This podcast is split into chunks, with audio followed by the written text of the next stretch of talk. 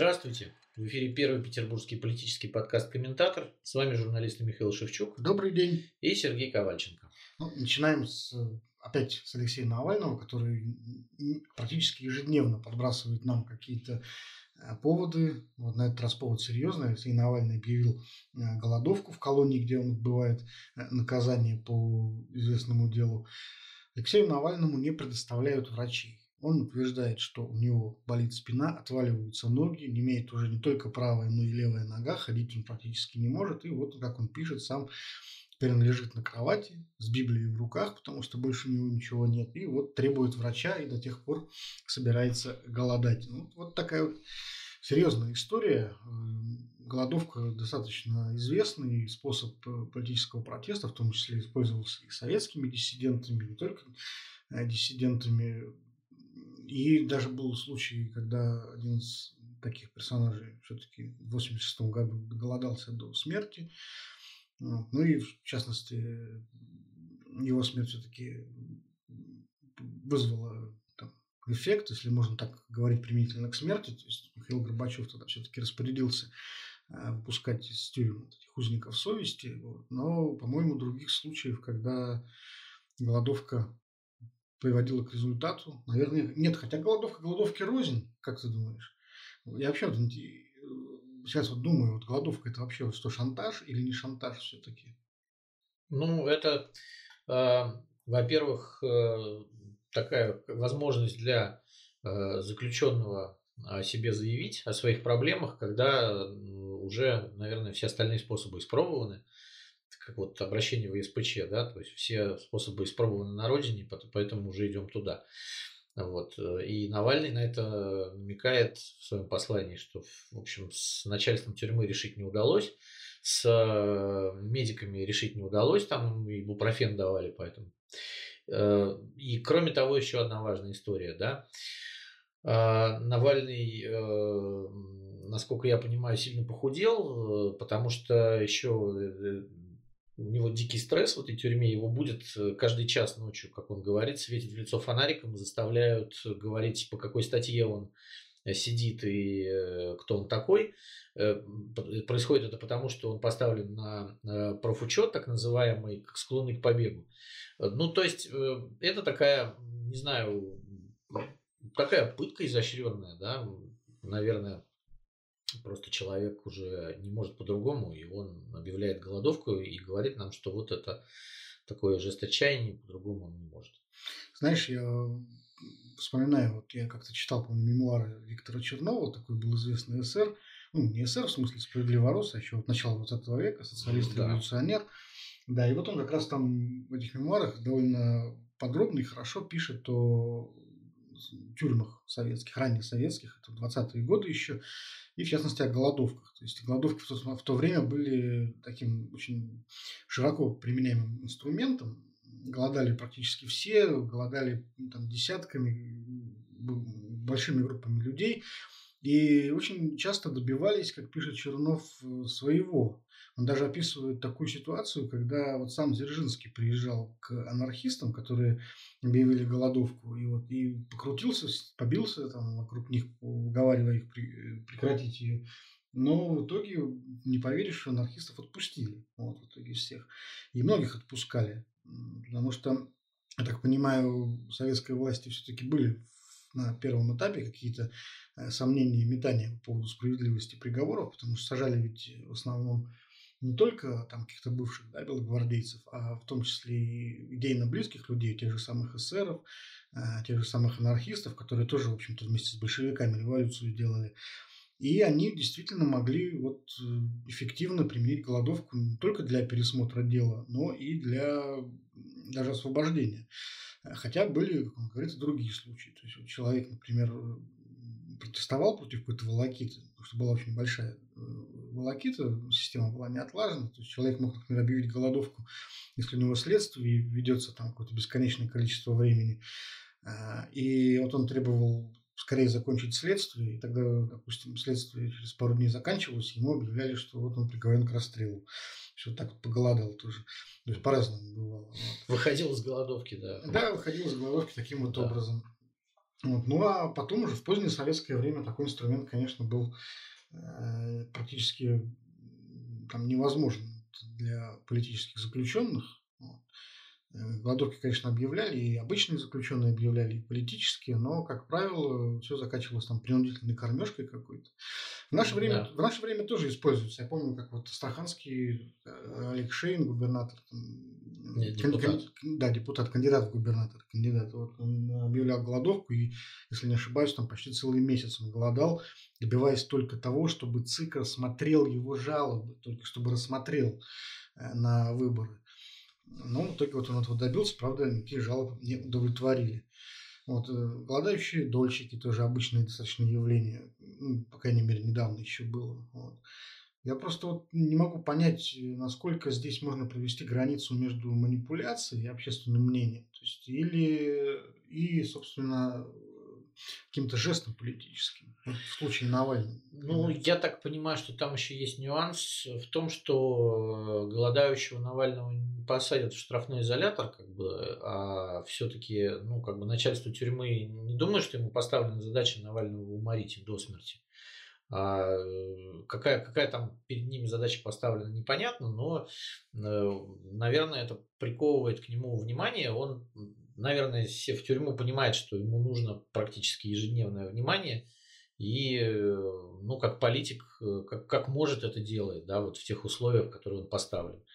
Наверное, если бы были какие-то другие способы, то, в общем, обошлись бы и без голодовки. Вот. Но просто непонятно, насколько...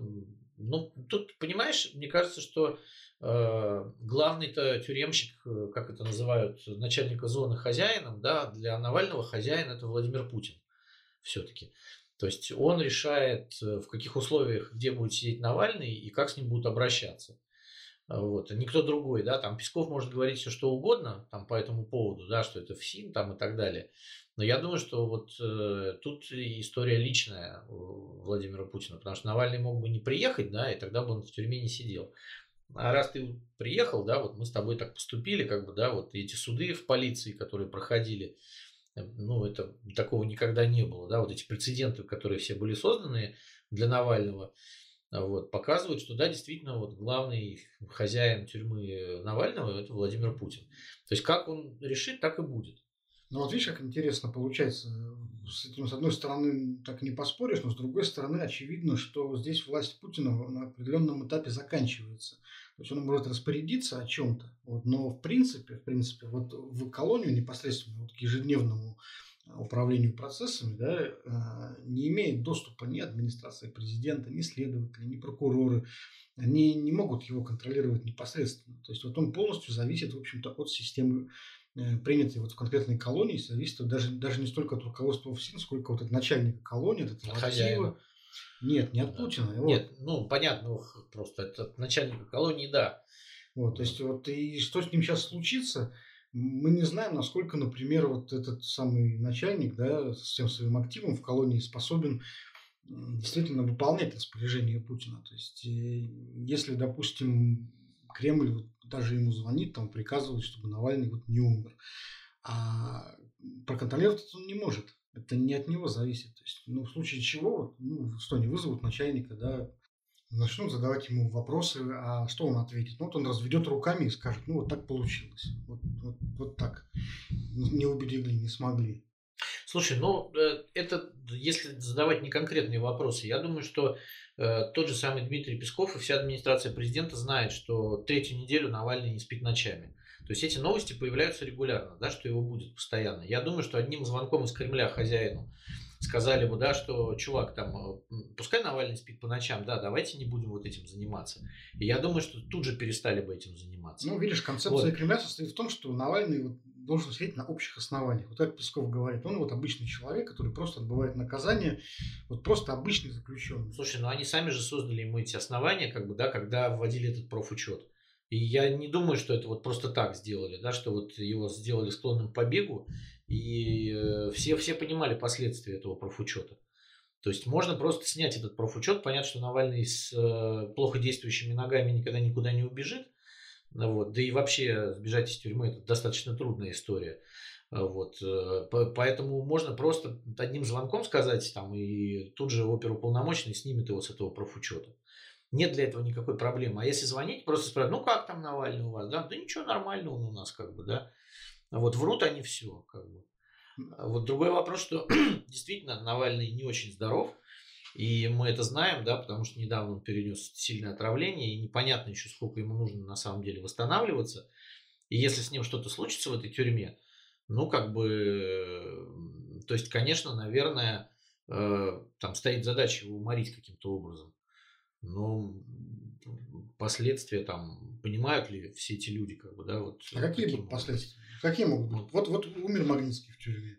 Ну, вот, ну, были какие-то санкции. Но все это Кремль прекрасно переживает. Вот умрет mm. Навальный в тюрьме, допустим. Ну, так получится. Какое-нибудь обострение у него случится. Как бы, что напишут там в анамнезе, то и напишут. Ну, санкции вот. будут побольше, мне кажется, а Кремль какие, не заинтересован ну, какие санкции могут быть?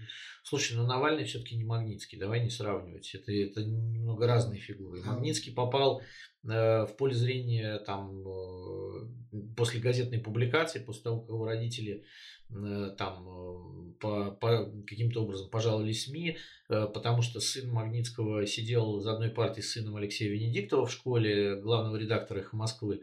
Это все повлияло. Так бы, конечно, история с Магнитским замялась. Ну, обычный ментовский беспредел, да. А потом выяснилось, что вот когда начали разматывать эту историю, что она вот, вот такая, да. Мне казалось, что это Уильям Браудер, собственно, начальник Магнитского эту историю раскрутил ну, на Западе впервые. Ну, он на Западе тоже ее раскручивал, но она параллельно раскручивалась и в России России, как бы, да, вот э, на одном Западе тяжело без российских источников это делать. Вот. А Навальный все-таки он как бы ну, равновеликий оппонент для Путина, как бы это единственный его настоящий оппонент в политике. И я не думаю, что у западных лидеров будет какой-то выбор после, предположим, не дай бог смерти Навального, уже куда-то Путина приглашать, каким-то образом с ним разговаривать, ну, совсем уже не будет диалога никакого. И будут только санкции дальше. И вот все. вопрос только, пугает ли это Путина? И, собственно говоря, существуют ли такие санкции, которые могли бы э, Путину навредить по-настоящему?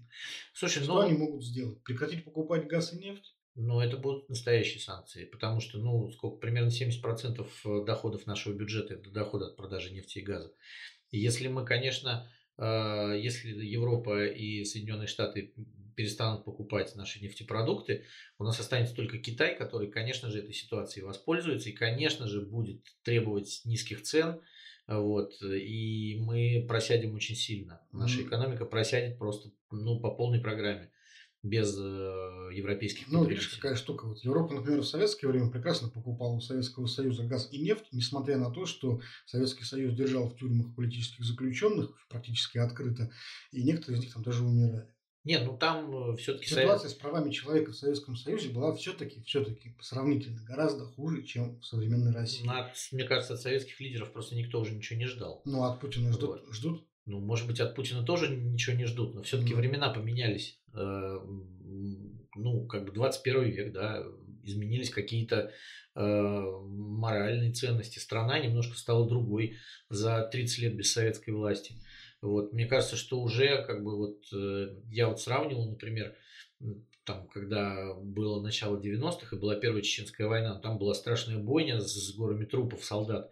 И после советских времен это еще было возможно, да, после афганской войны. То есть, ну вот что, государство у тебя взяло, забрало ребенка, да, и потом вернуло его в гробу.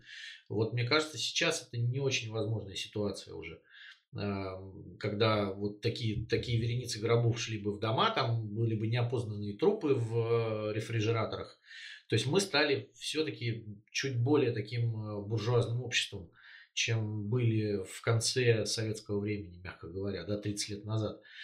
Поэтому я не, не очень представляю себе вот такую картину, что Европа такая, а, ну ладно, хорошо, у вас тут уморили лидера оппозиции. Ну, давайте дальше, типа, чуваки, с вами существовать.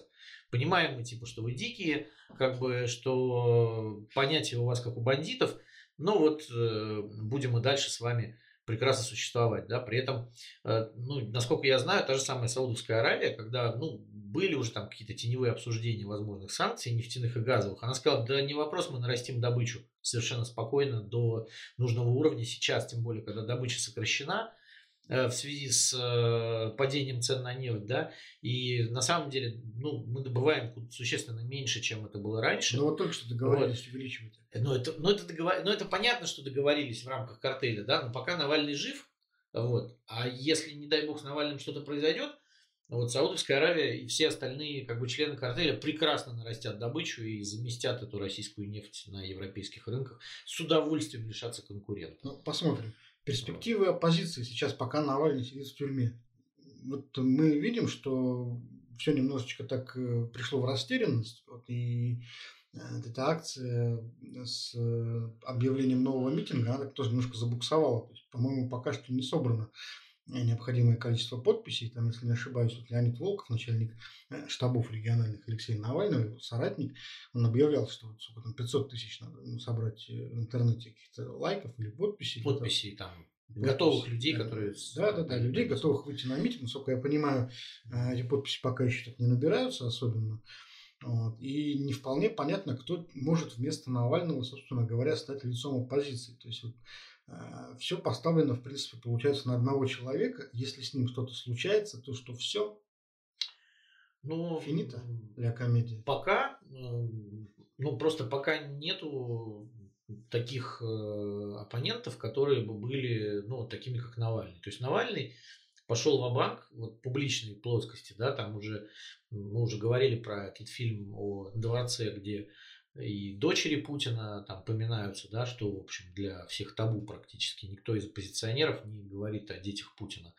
Вот. Навальный перешел уже все возможные границы в общении с нашим национальным лидером и пошел в банк И вот, скорее всего, вот эта прямота, как бы, и э, то, что, ну, люди ему верят, скорее всего, да, потому, ну, то, то количество просмотров, и та история, которая была с митингами января, она показывает, что да, ну, как бы вот э, фамилия Навальный способна вывести людей. Другое дело, что э, энергия протеста, она скоротечна.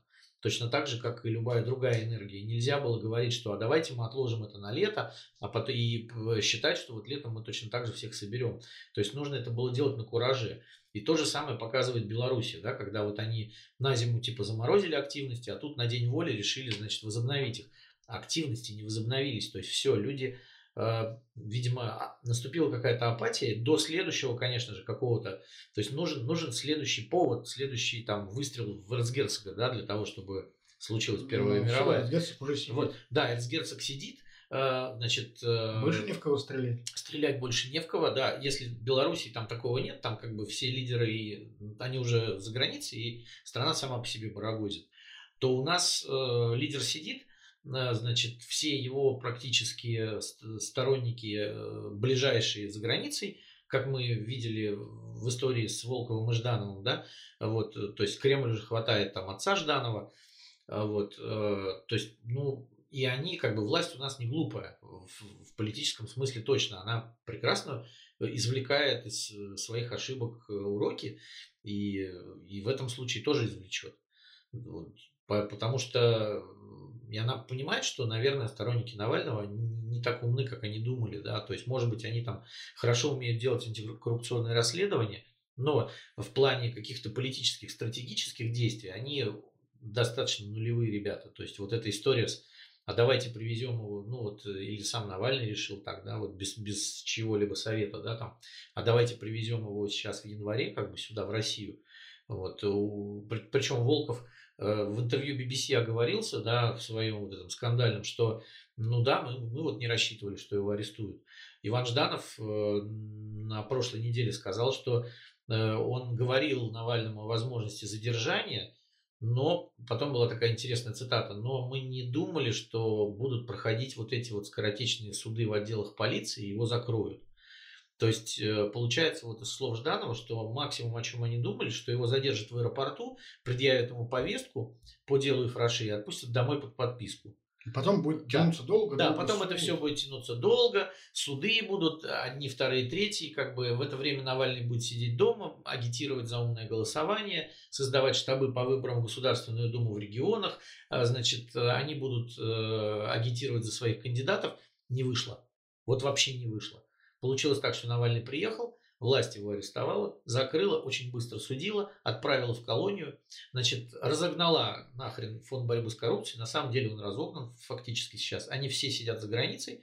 А кто сидит в России, тот э, там в Москве э, испытывает на себе ежедневное давление правоохранительных Ну, то есть Путин всех переиграл. Путин, ну, у него, ну вот его дубинка в руках, да, он этой дубинкой дубасит врага. Значит, получается, что сейчас там э, Волков руководит штабами из Литвы, э, деятельность навальнят по всей стране, что в лес, кто в лес, кто по дрова, как бы э, нормальной, эффективной избирательной кампании для своих кандидатов они сделать не могут. Э, единственное, что они смогут, наверное, построить э, там каким-то образом дизайн умного голосования. Все. То есть, если бы Навальный, например, то есть, если бы они были умнее, вся, вся вот эта вот компания, да, которая думает, что они умнее всех, наверное, то они подумали бы, что Навального нужно привозить сюда ну, в июле, в августе, конечно. И власти тогда пришлось бы считаться с тем, что у них в сентябре выборы, и э, в июле, в августе его было сложнее бы арестовать, а если бы они арестовали, то вот эти акции протеста были бы перед выборами. И, конечно, энергия вот этих протестов, она уже перелилась бы на избирательные участки. И это очевидная вещь, которую никто, никто не понял. Они думали, что не, ну они вот его не тронут, потому что к нему в палату приходила Ангела Меркель. Собственно, а, а с чего, ребята, вы решили, что Владимир Путин э, сложит лапки, как бы, да, вот после 20 лет у власти и скажет, ну ладно, парни, все, я уже все, как бы, да, а теперь вот вы. Нет, так не будет. Это жесткий оппонент, который будет, в общем, добиваться своего, и нельзя с ним вести себя по-глупому. То есть вместо умного голосования получился глупый, глупое возвращение. Вот. Вот и вся история. Ладно, в общем, так-то все пессимистично достаточно описываешь. Для ну, позиции. пожелаем Навальному здоровья, так или иначе. Здоровья, здоровья. Вот, кстати, вот. вот Путин вот желал Байдену здоровья. Интересно, Навальному пожелает также здоровья? Что искренне желаю тебе, вот, Алексей, здоровья. Ну, это, я думаю, что если Путин это скажет, то это будет определенным сигналом, а, видимо, сигналов он давать особенно публичных не хочет. Не хочет. Вот. Вот другая интересная тема, тоже связанная с, так или иначе с нашими соотечественниками за границей. Владимир Познер, известный телеведущий, э, на днях попал в очень такую неприятную для себя историю. Справил юбилей, скажем так. Ну, вот не юбилей, почему? 87, а, 87 лет. 87 лет, да, да. Он... В этом возрасте уже каждый год юбилей, понимаешь? Согласен. Да. А, собирался отправить, отпраздновать этот, э, день рождения в Тбилиси. Вот он туда прилетел, насколько я понимаю, с гостями, там несколько десятков человек. 32 человека. 32 человека было оштрафовано за нарушение карантинных мер, а всего человек было, как пишут, все-таки около 50. Но это не важно на самом деле. А, важно то, что когда, собственно, Владимир Познер с гостями заселились в гостиницу, хорошая такая гостиница, судя по описаниям. Рэдисон в центре Тбилиси, по-моему. Вот. Э, его фактически атаковали местные оппозиционеры. То есть они оппозиционеры одновременно и грузинским своим властям, и российским. То есть это такие радикалы, и не только, конечно, сторонники Михаила Саакашвили, там, беглого э, политика грузинского бывшего президента, там еще и представители других движений были.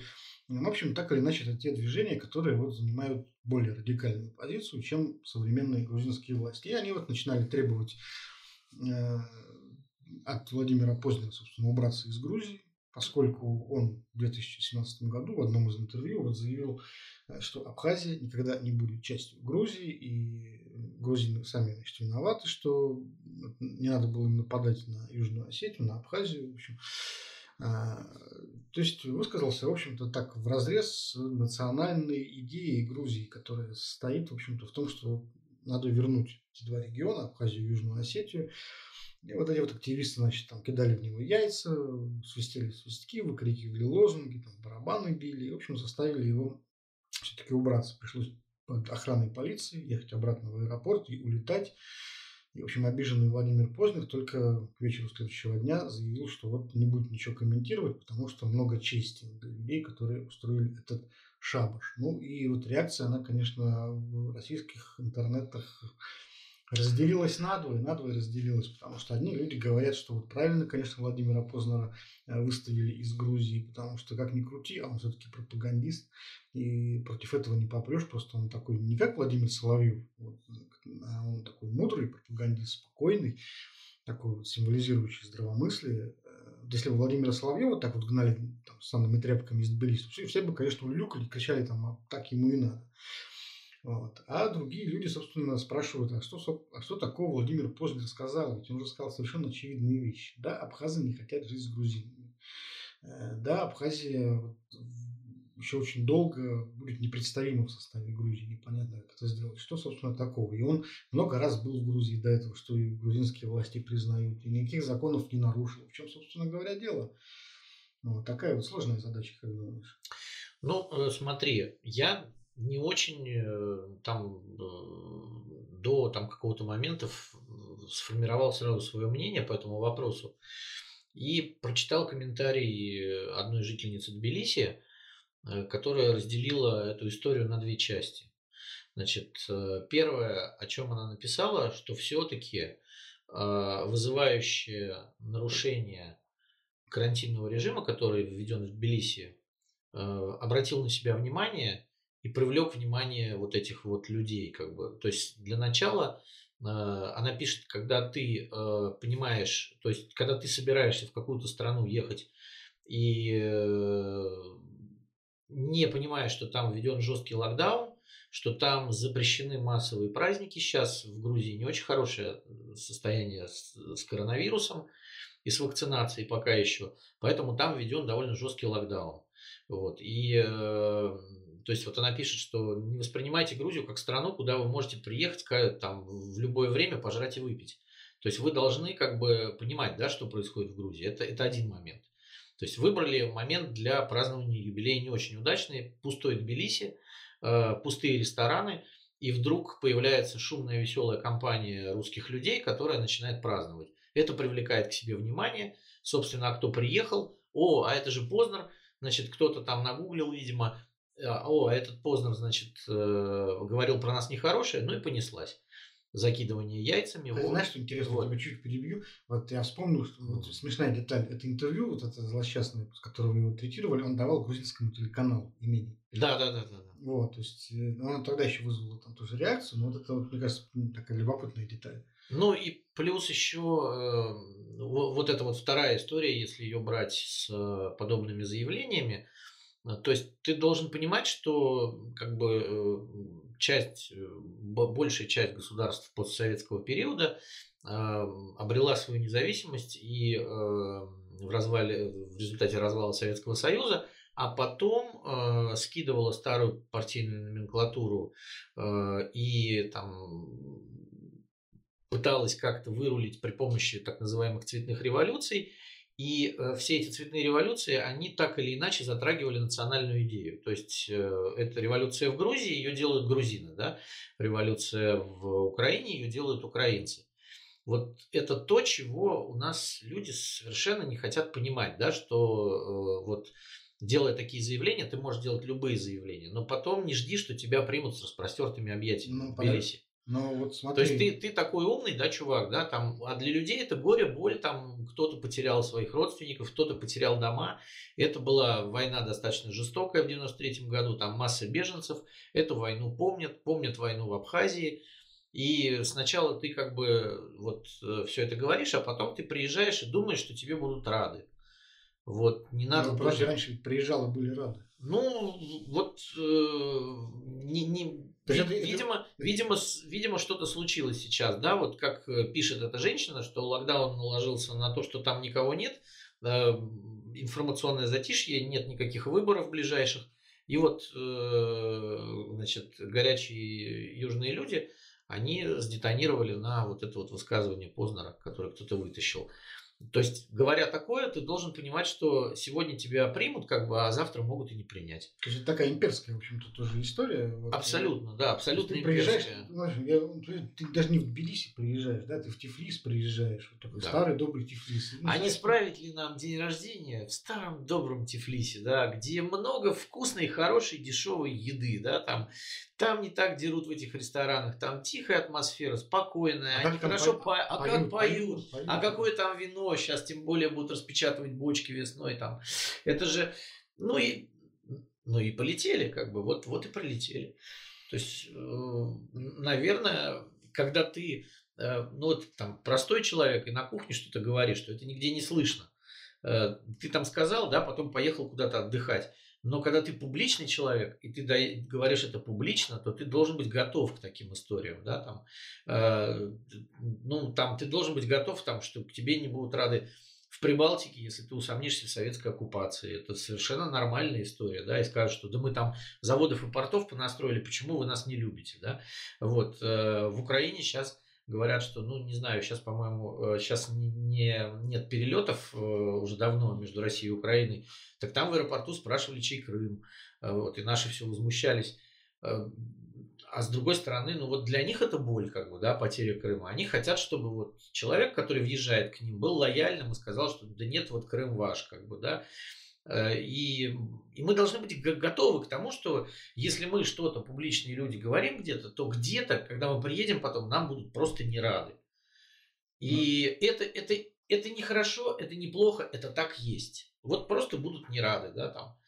И Владимир Владимирович Познер может вести себя как угодно. Сейчас, кстати, вот после этой истории там достали старые советские пленки, где он говорит, что в 70-е годы он же работал на и на вещании тогда это пропагандистская э, вещательная такая сеть была советская на иностранщину. И вот там Дмитрий Киселев, кстати, работал тоже.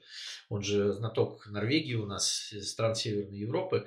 Много кто там работал. Э, значит, э, и достали запись с Познером, где он говорит, что да не боится советская власть диссидентов, а пофиг ей на ней. И ну, то есть вот говоришь ты много, да, за свою жизнь всего, а потом тебе все это пролетает. Как бы.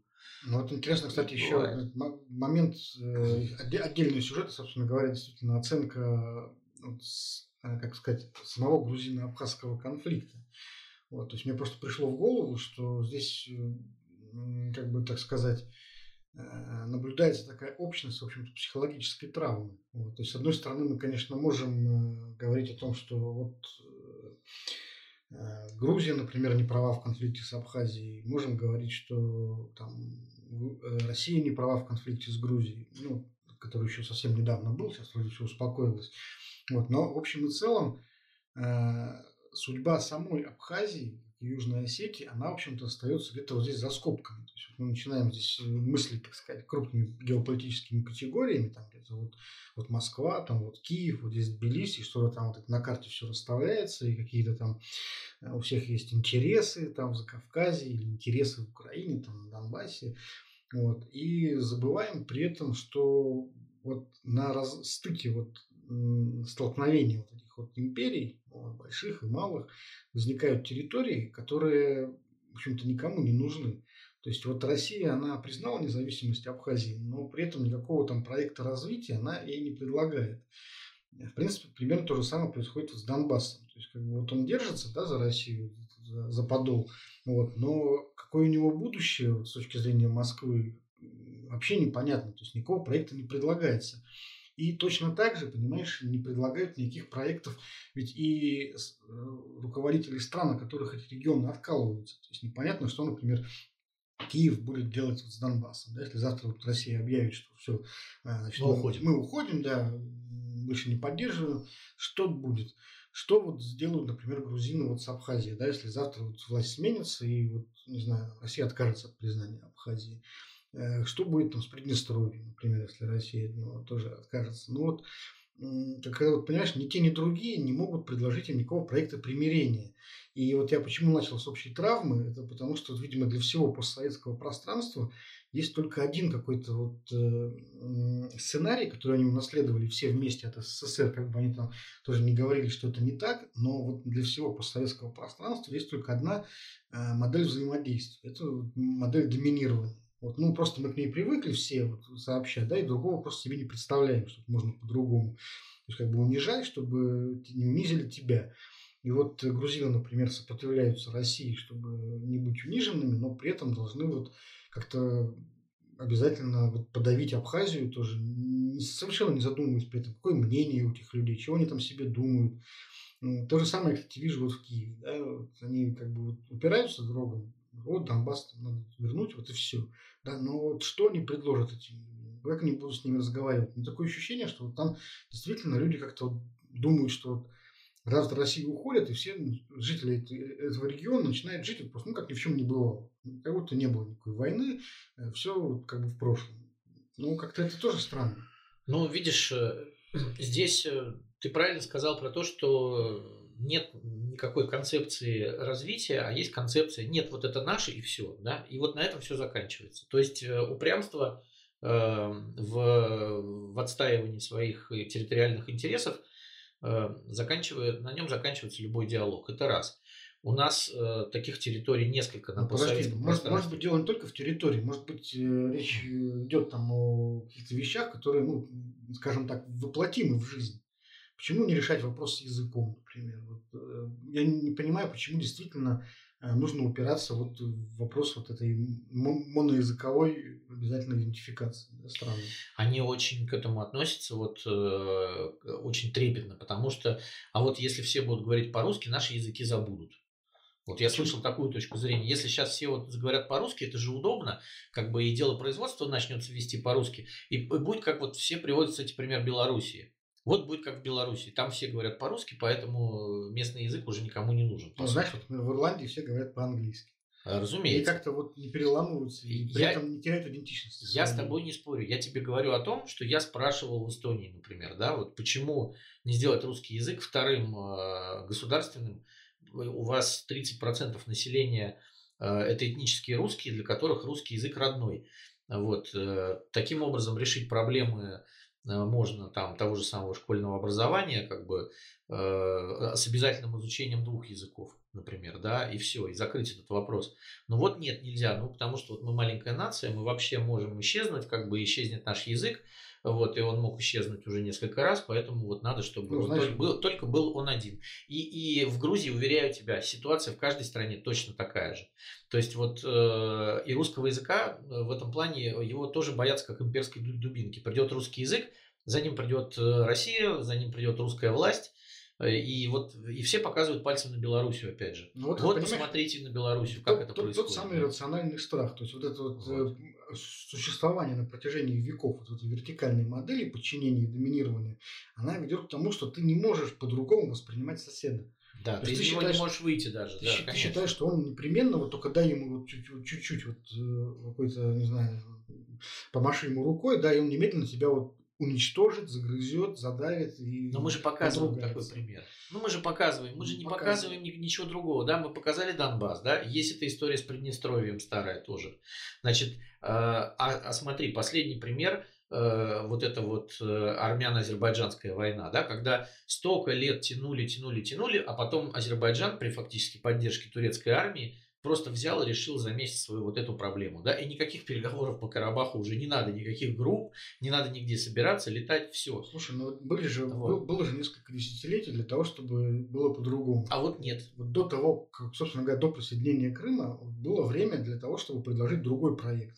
Украина могла предложить свой проект Крыму. Вот, прекрасно. Но она не смогла его за 20 лет интегрировать. За 30 почти. Ну, 25. Да. За 25 она не смогла его интегрировать. Она не хотела его интегрировать. Крым был, э, ну, Украина вообще экономически слабее России, да, и Крым был, э, остался вот, как был советским Крымом, так и остался, с ужасными дорогами, с жуткими этими гостиницами неремонтированными, с, ну, там только Солнце и море, да, все остальное в развале. Кишинев ничего не смог предложить Приднестровью точно так же, да, в принципе. Совершенно ну, верно. То есть они вот просто воспроизводят э, то, что мантру, то, то к чему привыкли, то, да. что видели всю жизнь, что вот надо, надо доминировать, чтобы не доминировали над тобой.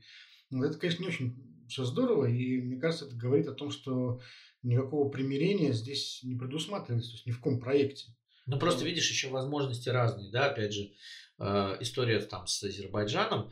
Э, вот сейчас коллеги из Украины постили у себя в Фейсбуке, они ездили в пресс-тур, то есть Азербайджан позвал всех на эти территории сейчас, и они, когда приехали, они обалдели, они увидели огромную стройку подъем, подъемные краны везде. То есть Карабах завоеванный перестраивается. Строится международный аэропорт новый там.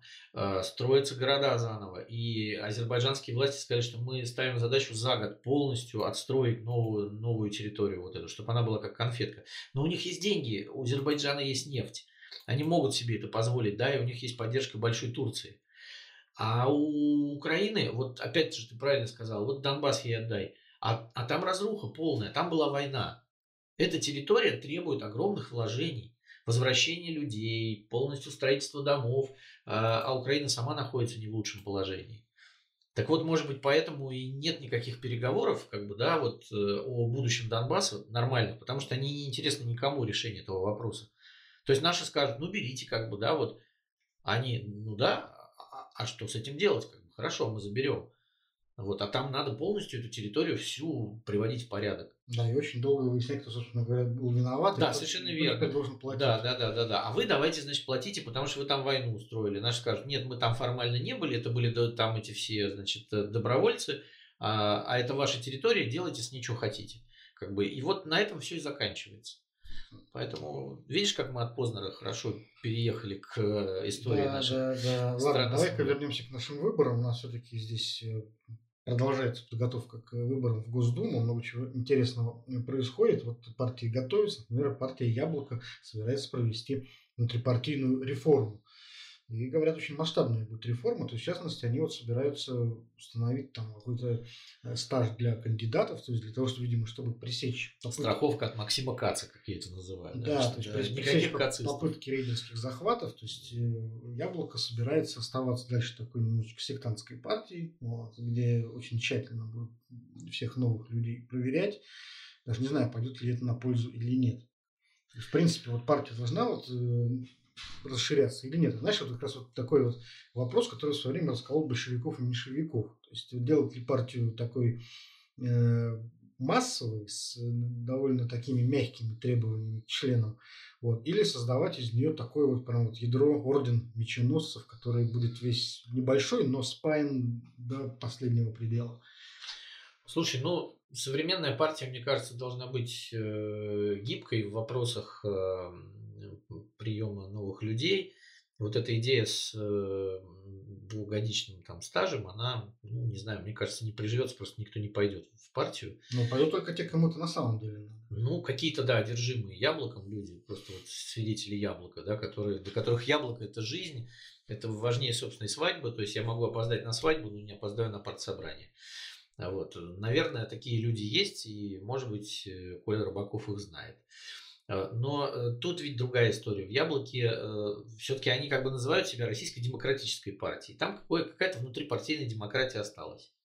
Вот. В Яблоке есть разные люди, и там есть Лев Шлосберг, там есть там Борис Вишневский у нас, там вот возможно от Яблока, если все будет хорошо, пойдет Максим Резник опять в Петербурге. А, а тот же самый Шлосберг пойдет в Москве. Дмитрий, Дмитрий Гудков, кстати, который в свое время разругался с Явленским, вроде бы в Москве пойдет тоже по округу от Яблока. То есть вот не все, не все так однозначно. То есть Рыбаков говорит, что мы будем там двухлетний стаж вводить, а потом Гудков опять заявляет, что я пойду от Яблока. Яблоко не говорит, что это неправда, да. То есть, ну, не, не все прямолинейно в этой партии. И э, вот э, Вопрос, собственно говоря, о существовании партии в наше время. Должны быть они замкнутыми сообществами, или все-таки пытаться всячески нарастить массу сторонников. Навальный, а не получится. Навальный, например, идет по второму пути как раз. Он даже вообще партию не регистрирует. В принципе, она ему, мне кажется, не нужна. Шесть раз пытался регистрировать, ну, просто ее не регистрируют. Да, пытался раньше. Ну, теперь сейчас уже другая концепция пошла. Я думаю, что если бы ее зарегистрировали, мы там сейчас какие-то другие вопросы обсуждали, тоже связанные с этой партией. Но вот сейчас мы видим, что вот сейчас э, стратегия Навального, она как раз в том, чтобы привлекать максимальное количество людей совершенно не обязательно идеологически э, близких. Главное, чтобы вот выходили люди на митинги, у которых была бы там какая-то, ну, одна самая простая общая идея. То есть Путин на, на вор, вон. Вот, это вот все. А, и яблоко вот совсем по другому пути. Что эффективнее? Мне кажется, что эффективнее история Навального, э, и потому что ты создаешь широкую сетку своих сторонников, не обязываешь их э, там, не знаю, расписываться кровью э, по поводу там каких-то историй 90-х годов, ты просто ты фактически вербуешь себе волонтеров на выборы. И это то, как, э, мне кажется, это Навальный как раз привез из Соединенных Штатов, как работает э, классическая история с демократической республиканской партией. Но он только забыл, вот. что у нас немножко по-другому устроена политическая конструкция. Она устроена по-другому, но э, во всяком случае э, там человеку не обязательно иметь партбилет э, для того, чтобы помогать штабу Навального, например, или э, участвовать в умном голосовании. Вот, Яблоко, ну, Григорий Алексеевич человек более, так сказать, пожилой уже, он, видимо, придерживается классических конструкций, что, что партия это, ну, такой вот замкнутый клуб э, мужской, да, который э, напоминает действительно какой-то тайный орден. Не, ну почему? Он просто хочет, чтобы у людей была идея. Вот был набор идей общий для всех, а не просто вот какие-то персонажи, там, непонятно э, по какой причине вот все вместе собравшиеся там, на конкретные выборы, а потом разбегающиеся, разочаровывающиеся и раздающие там интервью, вот как сейчас эта активистка какая-то бывшая э, штаба Навального вот на газете РУ выступает с рассказами о том, как она вот работала и разочаровалась во всем. Но она скорее говорила о том, что она разочаровалась в лидерах, которые ушли за границу и не понимает, почему они призывают к протестам, а сами в них не участвуют. Да? Но, но мне кажется, она просто глупая. Да? Вот она понимает, что если люди уехали, вот, вот, я у них были какие-то основания. Если ты пытаешься, так сказать, забрасывать широкий невод, то тебе неизбежно в этот невод придут... Прилетит, прилетит. Нет, придут, конечно, и глупые люди. Да. Вот, они только умные. Но вопрос в том, что э, голосует-то широкая масса людей, а не только э, секта посвященных. И с этим тоже нужно считаться. Я думаю, что вот возможно именно регистрация Гудкова и возможное участие Резника в Питере и возможное участие Шлосберга того же самого в Москве, оно и показывает, что все-таки партия как бы рассчитывает не только на Э, какие-то идеалы, но и на прагматизм. Это а вот, кстати, чисто прагматичные вот, вещи. Кстати, интересно, я отдельно на этом остановлюсь. Вот Лев Шлосберг собирается выдвигаться в Москве, хотя он псковский депутат, и в Псковской области у Яблока, в общем, достаточно неплохие позиции, во всяком случае, самого Шлосберга э, переизбирают, там законодательные собрания яблочников тоже там в районах э, переизбирают. Почему Москва? Ну, Получается, что у нас есть только один вообще регион в стране, ну вот еще немножечко Петербург, а, где может победить демократический кандидат? Я думаю, что здесь есть несколько моментов. Первое – это Шлосберг а, объективно для Яблока самый популярный сейчас персонаж. То есть вот если все, то есть вся московская и питерская тусовка знает Шлосберга, благодаря там его значит, биографии. Юра нравится тусовки. Да. да, он нравится либеральной тусовке. Он э, не такой упертый, как Явлинский. Он за диалог с другими оппозиционерами. Вот. Он такой достаточно живой человек. Э, и я думаю, что яблоко просто, если, ну вот это очевидно, если вы хотите получить какой-то процент в стране хороший, то вашим лицом должен быть, конечно, не Григорий Явлинский, а Лев Шлосберг.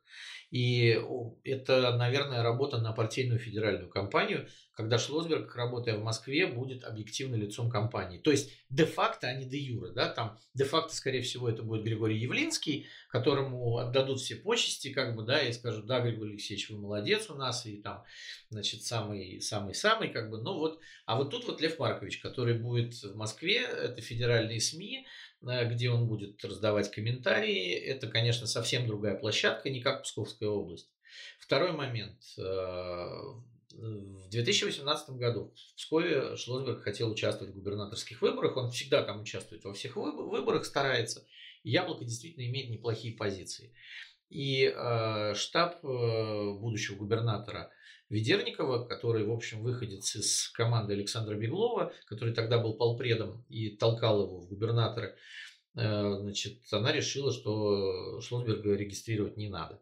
И более того, всех практически возможных конкурентов Ведерникова, которого в Псковской области не знали, э, который был пришлым чужаком, э, всех каким-то образом нейтрализовали и до выборов не допустили. Значит, э, у Шлосберга с командой нынешнего губернатора отношения, мягко говоря, не очень хорошие. И я думаю, что если он пойдет по э, округу в Псковской области, то они сделают все для того, чтобы его не зарегистрировать.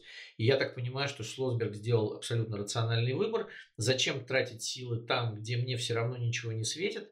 И лучше пойти в Москву и э, на страну вещать, э, так сказать, озвучивать свои взгляды, Э, вести кампанию, помогать партии и, может быть, э, что-то поймать с этих выборов. Ну, вот, знаешь, вот с точки зрения прагматики, я с тобой, наверное, соглашусь. Абсолютно но, рациональный но, выбор. Но все-таки вот э, есть определенная печаль при взгляде на эту ситуацию, потому что получается, что вот у нас есть только вот одно, одно место в стране, где существует какая-то там политика, какая-то демократия, а регионы, посмотри вот на Россию. Да даже на Петербург. Посмотри, посмотри на Россию да, вообще. Да, да. Вот понимаешь, пока, например, в Псковской области есть Шлосберг, а там, не знаю, там Свердловский Евгений генерозном, то кажется, что вот э, Россия, она такая довольно большая. А как только они оттуда уходят, а их осталось вот буквально там по пальцам пересчитать, э, все как бы, вся жизнь в Москве и вся судьба там, не знаю, выборов страны решается в Москве, только там все происходит, а вся остальная страна, ну, она как бы так сонно наблюдает за этим, так в своих, в своих деревьях. Слушай, и это так не очень, мне кажется. Это прикольно. особенно не, э, это и так, и не так, потому что давай вспомним последние, опять же, протесты январские, когда 31 э, января э, вот в том же самом Владимире, где сейчас сидит Навальный, 2000 человек вышло. И все обалдели, говорят, во Владимире никогда даже на митинги Единой России столько не выходило. И есть в стране места, где люди не выходили никогда, и тут они вышли. Да, и вот получается, что вот. они выходят на улицу, получается, что у них вот политика, которого они могли бы поддержать, нету. Нету. Ни вот одного, именно, да, вот вообще именно, никого, да, нет, совершенно верно. То есть либо все посажены, либо все уехали, потому что они понимают, что перспективы нету э, никакой там. И, конечно, Россия политически обезглавлена, да, мы когда-то вот, я тебе могу сказать, что я, э, ну, сейчас на память могу э, ну, там пару-тройку губернаторов назвать сейчас, которые там работают, э, включая своих вот этих северо-западных. А в, там когда-то в 90-е годы я почти всех знал, ну, потому что они были яркими политическими фигурами, они постоянно были в новостях, они были избираемы, они сидели в Совете Федерации, и губернаторы считались политическими тяжеловесами. То есть хотя бы в каждом регионе был свой глава, как бы в основном это были харизматики тогда, потому что им приходилось на выборы ходить. И у каждого губернатора, да. заметь, был еще, как правило, сильный оппонент. Сильный оппонент обязательно в э, виде мэра столичного города, областного. Не да? Только, вот. Ну, в основном, как бы, да, там бодались мэры с губернатором. Сам Сергей Собянин, кстати, вышел, мэр Москвы, да, он был мэром, Тюмени, да, потом он был губернатором, потом он ушел в Москву, то есть и они делали вот таким образом политические карьеры и были известные сильные депутаты Государственной Думы от регионов. То есть когда была живая политика, в регионах были люди, которые, в общем, тянули к себе избирателей. А сейчас, значит, у нас ну вот опять же, я говорил уже про Ведерникова Псковской области, который вот тупо боится людей, да, вот он выступать публично боится. Ну давай тогда вот уже под вот. конец эту тенденцию мы, вот. мы зафиксируем, то есть э, Э, скукоживается политическое пространство в России стремительно. Скукожилось, скукожилось Я думаю, что скукожилось. Продолжается этот процесс не только среди там, партии власти, но и среди э, позиций, в том числе не системные позиции. То есть оппозиция у нас сводится, получается, к фигуре Алексея Навального. Пространство для демократической борьбы, там, конкурентной на выборах, в общем-то, схлопывается до размеров одной Москвы. Вот, и вот уже практически дальше уже, не знаю, какая-то сингулярность уже наступает, там, когда все это должно как-то в ноль свернуться, чтобы уже ничего совсем не осталось. Такая вот печальная перспектива. Ну да, и в заключение хочу сказать, что вот мы же в Петербурге с тобой выходим, да, говорим-то в основном о каких-то федеральных вещах, потому что о питерской политике нечего говорить. Ее фактически нет сейчас. Ну, в следующий раз попробуем, кстати, найти какие-нибудь интересные петербургские ходы, э, события, о которых мы просто не успели поговорить на этот раз, но они есть, и мы о них вам расскажем в следующем выпуске. Как всегда, услышимся через неделю. Пока. До свидания.